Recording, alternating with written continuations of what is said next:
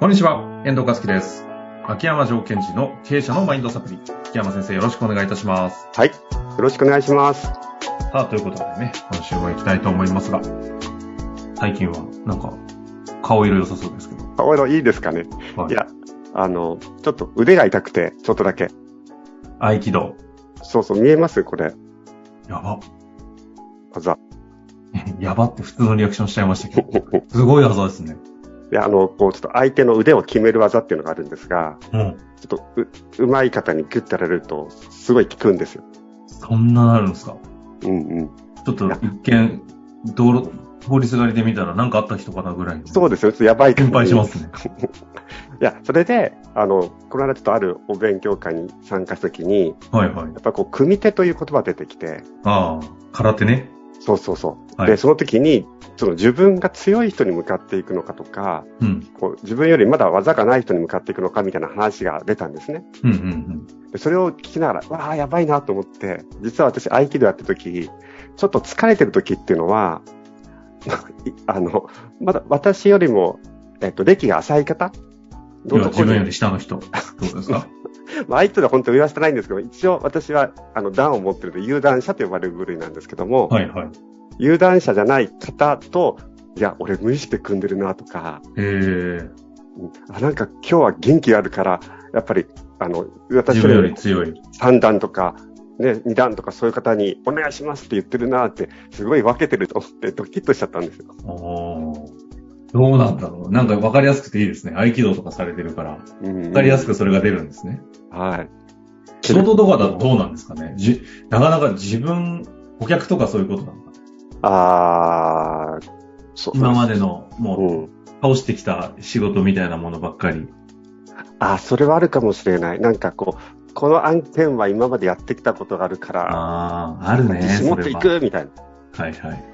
で、あやったことないないこととか、専門分野が来ると、いきなり自分の領域に入れ込む。あ、俺コーチングなんで、みたいな。ああ、あと、じゃああれですね。あの、できない理由をうまいこと探して、うんそれはやらない方がいいんじゃないかな。みたいな正当化に使うみたいな。あと、問題をすり替えるとかね。全部メンタルの問題にしてみるとか。 なるほどね。そんなこんなを思っている日常なわけですね。はい。の割には元気そうで、あのいや、なんか、いい感じでじゃないですいか。や、もう、でもそれが分かってくると、そっち側にもう行くしかないな、となるか、ほど。怖いけど。まあ、そんなね、秋山先生の気づきを教えていただいた中で、今日も早速ご質問いただいておりますので、早速行きたいとは思いますが、はいえー今日の質問、質問だけですね、いただいてます。ありがとうございます。えーはい自分で思考をするよりも、決まったルールの枠の中で動いたり、指示に従う方が楽と考えている部下に対しては、どう接すればいいでしょうかこれもういやー冒頭の話とそのまま繋がってるじゃない ですか。いや、でも、この質問の時に、いはい。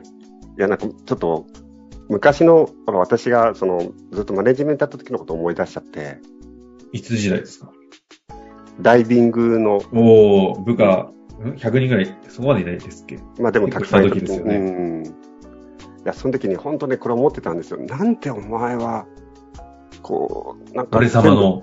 そうそう。自分のことぜ、なんか、全部俺に聞いてくるのとか、少しぐらい自分で考えろとか、はいはい。思ってたし、なんかわかりますよ。その何でも聞いてくれる人、聞いてくれる人見ると、それぐらい考えろ自分の意見ないのかとか心の中で思っててね。決まったルールの枠の中でばっかかんやって、うん自分で考えろと。そう。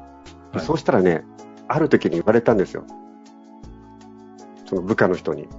なんで自分の考えで考えないのって言ったら、いや、秋山さんがちゃんとルール守れって言ったじゃないですかとか言われて、おー。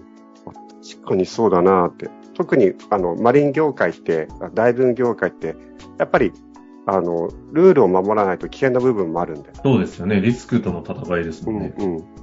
だから、いや、それはそれで、これはこれだよとか言言ったんですけども、 なんか言ってて、あたふたしてて自分が。ああ、矛盾してる自分に喋りながら。そうそうまあ、そういう経験がある中で、ちょっとこの質問の時、私も、その、その人は言ってくれたんです、私に。秋山さん、なんか、どっちなんですかって矛盾してます、みたいなことを言う、まあ、言いたかったんでしょうね。うんうんうん。なので、そこと思い出すときに、そのり、この質問者の方にも考えてもらったらいいなと思ったのは、その、部下の気持ちをちょっと知りたいなと思ったんですよ。部下の気持ちを知りたい。うん、このルールの中でやってる人のね。あー、なるほど。どういう気持ちでそうなっちゃってるのかってことですか。そうそうそう。だ多分、私たちからすると、部下が例えば何でもかんでも聞いてくるイコール、自分で全然考えない楽をしてる人っていうふうに見てるじゃないですか。うん。で、それが当たってるかもしれないし、当たっていないかもしれない。だとすると、な、なんか、何か考えがあっているのかないのか。うん。例えば、なん、どのなんだろう。例えば、その人は、効率を重視してるから、その、その方が効率がいいと思ってるのか、うん。うん。とか、いや、実は本当は考えてることがあるんだけど、昔、社長に言ったら、相手にしてくれなかったから、もう言っても無駄だと思っちゃってるのか、諦められちゃってる部部長、社長。かもしれないしう、んこれもありそうですね。あとは成長したいんだけど、本当は成長したいんだけど、失敗が怖くて慎重になっちゃってるのか。うん。あと、どんなのかな私これ言われたんですけども、アイデアはあるけど、アイデアを言ったら、じゃあやってって私が言ったんですって。うん。自分で言ったんだから自分でやれって。それを言われたので、アイデアはあるけど、その能力はないのに、自分、アイデアを出すと、それやってって言われるのが嫌だから、もう言あわー言えませんって言われた一こと。体以上責任取れよって言ってくる上司ね。そうそうそうそう。あーで、も、その人は、本当アイデアマンだったんです。なんああはいはかい発想が柔軟で。まあだからそういうことを私過去にやったんですけども、なるほど。やりがちですね、これはね。あとで私やったのはね、コーチングを勉強したときに、今まで自分が管理管理でやったのに、コーチング勉強してまずいと思って、急にコーチング使ったので、部下の人たちが気持ちが悪られちゃったんですよ。なるほどね。これはもうワンオンワンとかしてる、今の時代には起きがちでしょうね。だから、その昔もしかすると部下の人も社長が急に主体性になれ、主体性になれって言われて、どうしてか困ってるのか。だから、まあ、まあ、そののも含めて、部下の方がどう、んどうしてこうなってるのかっていうのは、聞いてみたいなって思ったし、うんうん。ぜひ聞きたいな、なんと社長さんも、これ聞けたらきいいですねと思いました。なるほど。で、私もう一つ聞きたいことがあって、その一方で、この社長さんだと思うんですけども、社長さんにも聞きたいんです。あなたがこういう部下がいて何に困ってるのかって。なるほどね。そっちね。なるほうど。ん。で、はいはいはい。ほら、私自身も困ったから。で、いそかの時はう、ん秋山さんですよ。な、なんですかと当時、ジョーさんですかあ、えっと、やっぱり、はい。コーチングを学んだ時の話すると、うん。自分が管理管理コントロールしてることに気づいて、うわはいはやいべえと思って、主体性が大事だと思って、いきなり、その自分のやり方の間違いに気づいて、急に、こう、反省しちゃって、ああ、え、上司秋山がはい当時、主体性に目覚めてしまったのはなぜなんですか だって、うまく、ね、そのだけの人数を束ねて動かせてたら、まあ、いいっていう考え方も、特に時代的にもありそうじゃないですか。いや、それは、いや恥ずかしながら、その当時思い出すと奥さんに言われたからです。ほう。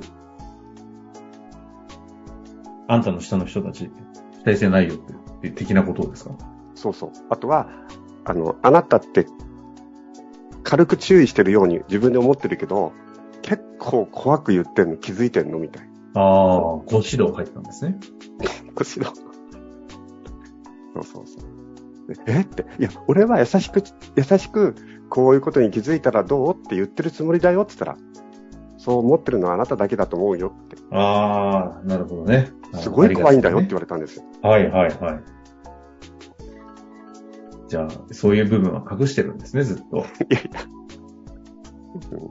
まあ、というふうに、その、この質問した方も、もしかすると自分の何かこう、間違いに気づいてう、ん急に方向転換をしようと思って焦っちゃってるのか。うんあとは、あのー最近ほら、部下に主体性がないから、これからの企業はダメですってどっかから聞いてきて、あ、やべえ、俺、うちの部下って主体性がないから企業ダメになっちゃうのかなと思って、不安になって、主体性を強引に引き出そうとしてるのか。うん。うんあとは、実はこう時代がどんどん変わってきて、社長さんが自分のアイデアがあんまり出てこなくなってるので、本当はこうみんなにアイデアをもらって助けてもらいたいのか、うんうん。この質問した方も絶対何か困ってるはずなんですよ。だから、自分が何に困っちゃってるのかなっていうところをちょっとこう、一回こう整理してもらったらいいなと思いましたね。部下が主体性がないというふうに思ってしまって、この質問が来ているその背景にあるのは何に困ってるからなのかそうですっていうのをあなたがもうちょっと具体的に。うあーで、一方で、その部下の方に関しては、なぜその決まったルールの中でやってしまっているのかという。うん、のを聞けたら。なるほど。で、これ一応順番考えてみたんですけども、はいはい、はい。まあチャレンジという意味でね。うん。だから一つは、その社長さんが自分のなんで困ってるかっていう気持ちをこう整理するじゃないですか。うん。で、整理した中で、もし万が一こう言えるものがあったら言ってみる。うん。私、そのダイビングさん一回行ったことあるんですよ。あ実は俺全然わ、この地についてわかんないから教えてくれるっていうのは一回だけ言ったことあるんですよ。一回だけど。うんうん要するに言ってみたんですね。で、3番目に、さっき言った相手の話を聞いてみると。っていうところが、まあ、難しいけどチャレンジしていっていただきたいなと思いました。自分の整理。えうんなぜな悩んでいるか。うん、うで、ん。その中で言えるものがあったら伝えても伝えてみる。そして、彼らがなぜそうなってしまってるか。順番で言うと。なで、るほど。この聞いたときに、もしですよ、いや、実は私も、なんかこう、成長したいんだけども、失敗し、新しいことをやって、失敗するのが怖いっていうふうに言ってくれな、くれたらですよ、それをサポートするオーダーの出し方があるので、うん。それをこう、オーダーの出し方を工夫するっていう状態に入れると思いますね。なるほど。オーダーの出し方を工夫する。うんうん。もう具体的にどういうことですかうんと、相手は成長したいんだけども、失敗が怖くて、どうしていいか分かんないときに、こう、そこを程よくチャレンジさせていく横断の出し方。ほうほうほうほうほう。ただ、やっぱり相手にそういう気持ちがあるっていうところをちょっと確認しないと、はい、はい。あ、いや、今いいんです。今私は、えーっと、ちょっと家のこともあっていっぱいいっぱいだから、今は社長に言われたことをきちんとやっていきたいんですって言ったら、それはそれであるじゃないですか。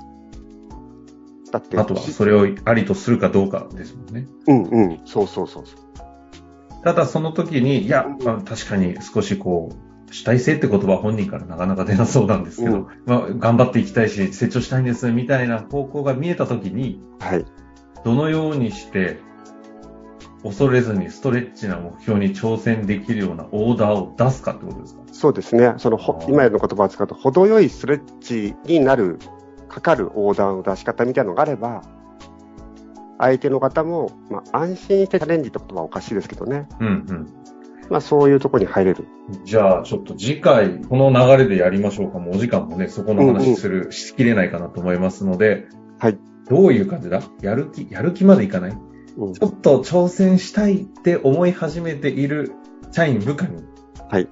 程よいストレッチをかけて挑戦するためのオーダーの出し方でそうですね。すかね。あ、いいですね。程よいストレッチ、ストレッチがかかるオーダーの出し方。